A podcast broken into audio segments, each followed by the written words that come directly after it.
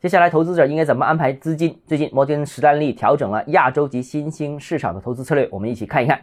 欢迎来到邓浩之家买房。大摩发表报告啊，上调印度市场至增持，以反映当地年轻人口结构可持续吸引资金流入股市，并把印度的配置排名由第六位提升到第一位。至于中国市场，大摩指出，七月中央政治局会议放出了政策宽松的信号，但主要包括地方债。房地产及劳工市场以及地缘政治等情况，仍然需要做出重大改善，才能持续吸引资金流入，以进一步为市场达至重估。报告认为，内地市场投资者信心仍然非常脆弱，基于由三月至今的宽松政策都叫人失望，仍不愿意大规模预先配置。我个人认为啊，境外投资机构评估不能尽信，毕竟过去这么多年唱空中国经济的声音从来没有断过，但中国经济依然能够保持快速增长。但是另外一方面，我们也要承认，海外投行也指出了当前中国经济所面临的几个非常突出的问题，比如信心不足等等。从长时间尺度看，从绝对估值的角度看，中国资产包括股市、楼市都处于一个相对低位，